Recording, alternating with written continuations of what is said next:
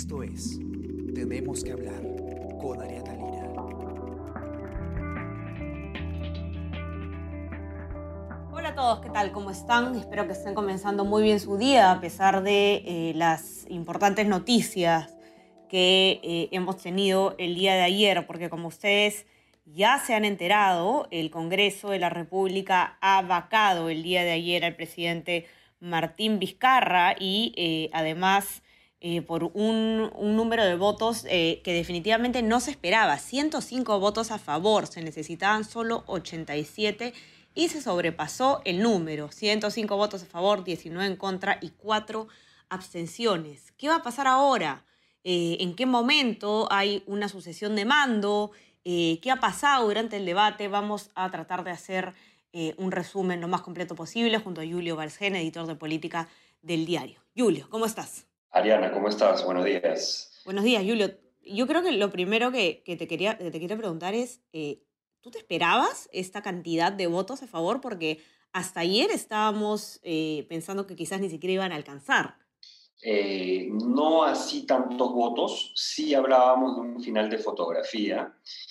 Y sí, pues, ¿no? O sea, ahora, claro, nadie estaba seguro que esto iba a pasar, pero si retrocedes un poco y empiezas a comparar los dos procesos de vacancia que ha enfrentado el, expresidente ya Vizcarra, eh, vas a darte cuenta que este ha sido mucho más organizado eh, en cuanto a fechas, en cuanto a plazos, y eh, el hecho de que el lunes pasado, que se aprobó la moción, que se ponga para el lunes siguiente, que Vizcarra haya querido hacerla antes, Ahora te da señales, quizá, de que sí, pues, efectivamente en el Congreso es muy probable, no tengo cómo probarlo, que hayan habido, se hayan dado pasos de coordinación entre bancadas y acuerdos políticos para llegar a esta, a esta vacancia, ¿no? A esta, a esta votación. Así es, así es. Y, y, y sorprenden, pues, este, Claro, como tú dices, ¿no? Eh, por ejemplo, una cosa que llama mucho la atención ha sido la votación de Alianza para el Progreso. A ti, eh, César Acuña, el líder del partido, en una entrevista hace poco te había dicho que no se iba a apoyar. Si bien él hizo, él hizo referencia específicamente a la admisión de la moción, dice que eh, decía bien claramente que ellos creían que el presidente, ahora expresidente Vizcarra, tenía que ser investigado en el foro fiscal y que teníamos que estábamos a, poco de las elecciones y no podíamos caer en una inestabilidad. Eh, APP es una bancada muy disciplinada en el voto.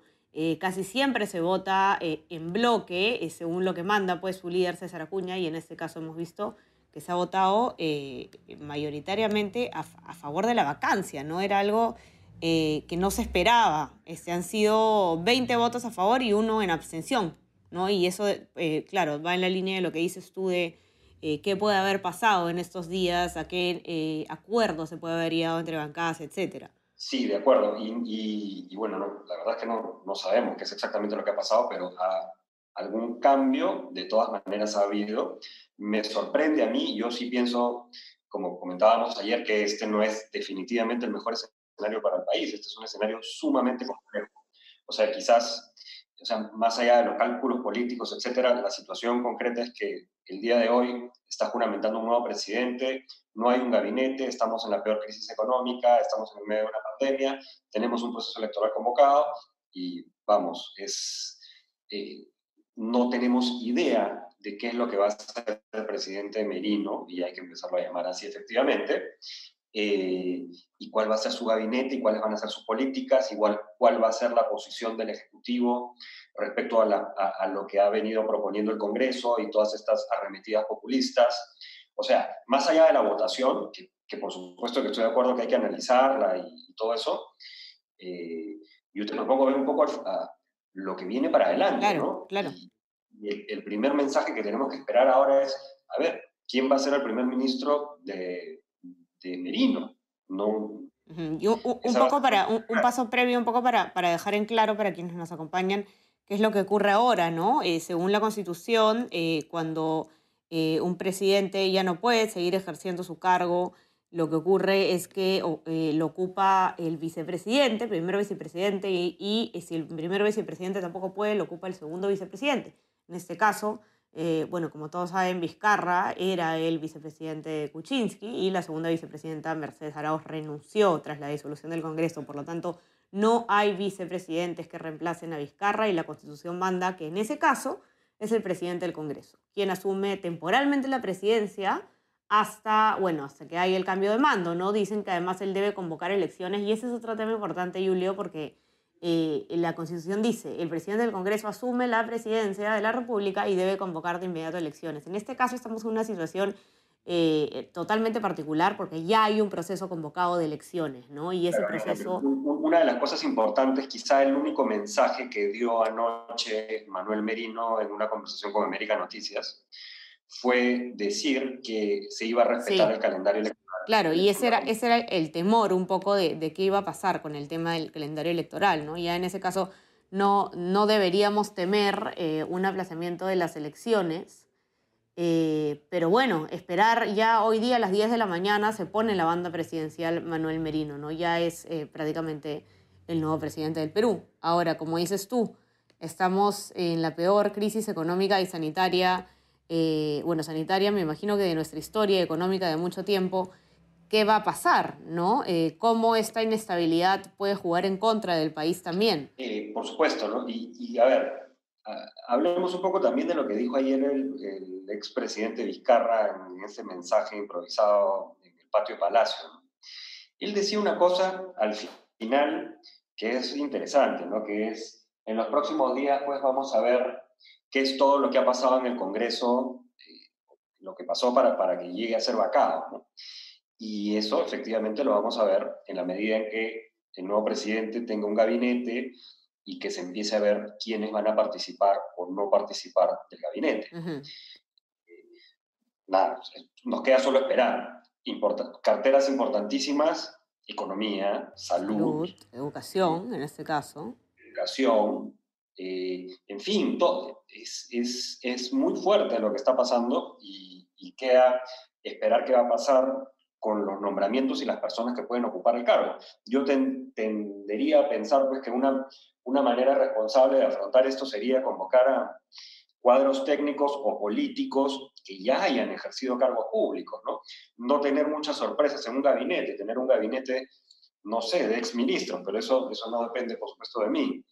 Eh, pero quizás ese pueda ser un mecanismo para que Merino pueda navegar con un gobierno. Vamos a cómo le vienen las aguas a Merino en el Congreso. O sea, esto, como hemos hablado nosotros antes, Ariana, este es el capítulo 5 de la elección del 2016. La elección del 2016, la elección inacabable. Seguimos con las consecuencias de esta mayoría abrumadora de Fuerza Popular y, de no haber una armonía entre Ejecutivo y Congreso. Tenemos dos presidentes, eh, ahora vamos a tener uno tercero, hemos tenido dos congresos, en el segundo, y ahora vemos cómo viene este tramo final. ¿no?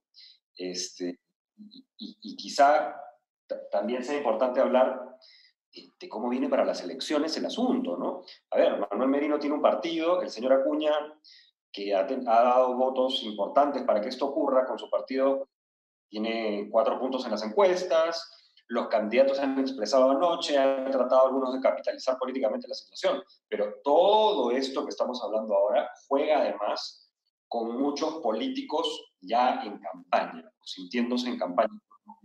Así es, así es. Y, y, como dices tú, eh, dos cosas, ¿no? Uno, la conformación del gabinete nos va a decir o nos va a dar indicios de cuáles pueden haber sido las posibles conversaciones políticas entre bancadas para llegar a esta decisión. Y eh, aparte de eso, eh, vamos a tener que ver ya en abril cuál es el costo electoral eh, que, que, tengan los partidos que han votado pues, a favor de la vacancia, ¿no? Se les va a castigar con el voto, no va a tener ningún efecto, es algo que se va a tener que, que ver ya, ya con el tiempo, ¿no? Pero continúa pues esta, esta novela de nunca acabar, que, que comenzó desde que asumió Pedro Pablo Kuczynski, yo diría desde el día que se pone la banda presidencial y eh, se le aplaude eh, en el Congreso y, esta imagen tan fuerte ¿no? del partido de, la bancada de Fuerza Popular no aplaudiendo. Eh, comenzaron ahí los problemas entre el Ejecutivo y el Congreso y ha evolucionado. Tenemos un Congreso totalmente nuevo, pero los problemas continúan. Acá el culpable no es el Congreso ni el Ejecutivo por sí solos. Esto es una crisis política eh, que ha tenido, eh, en la que ha tenido responsabilidad ambos poderes del Estado, sin duda, ¿no? Sí, yo sí quisiera ver, o sea, si yo fuese el partido que, que estoy por competir en una elección nacional, no sé, quizás o sea, pensando en, en, APP, pensando en Fuerza Popular, pensando en aquellos que están ahí, o sea, aquellos que, además de que tienen representación en el Congreso y que van a competir en la elección, y yo pensaría, y puedo estar equivocado, que van a tender a tratar de alejarse de un ejecutivo que puede asumir muchísimos pasivos, ¿no? Eh, pero nuevamente eso está por verse en las próximas horas, y, lo va a marcar quizá uno, el gabinete, sin duda el gabinete va a ser el primer eh, mensaje claro. Eh, y dos, bueno, cómo reaccionen este gabinete y este presidente a todos estos pedidos del Congreso, que recuerda cuántas observaciones han habido en los últimos meses por parte del Ejecutivo Legislativo. ¿no?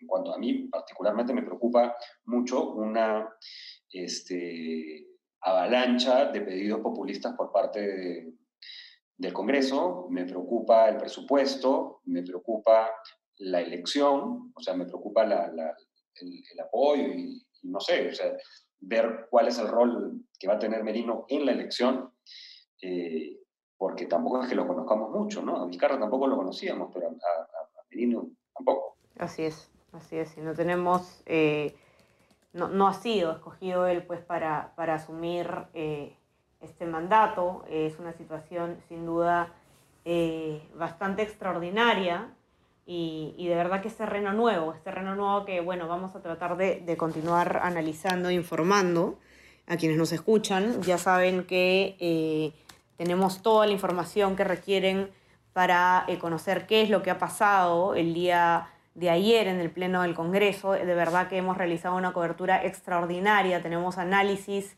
eh, tenemos proyecciones, tenemos cuál ha sido la, votación exacta, quiénes han votado cómo. Los invito a que puedan ingresar a nuestra web elcomercio.pe para que puedan estar informados absolutamente sobre lo que está pasando. Y bueno, tenemos también, ya saben, información sobre el coronavirus en el Perú y el mundo y todos los temas importantes para, para estar bien informados. Eh, no se olviden de suscribirse también a nuestras plataformas para que puedan continuar escuchando nuestros podcasts. Estamos en Spotify, Spreaker, Apple Podcast y SoundCloud. Y eh, si es que les provoca recibir lo mejor de nuestro contenido a lo largo del día, se pueden suscribir también a nuestro WhatsApp, El Comercio Te Informa. Bueno, Julio, ha sido una jornada ajetreada ayer y se viene otra el día de hoy, así que te mando un abrazo y mucha suerte. Igual para ti, Ariana. Chau, chau. Cuídense todos, ya conversamos. Chau, chau. Esto fue Tenemos que hablar Esto fue El Comercio Podcast.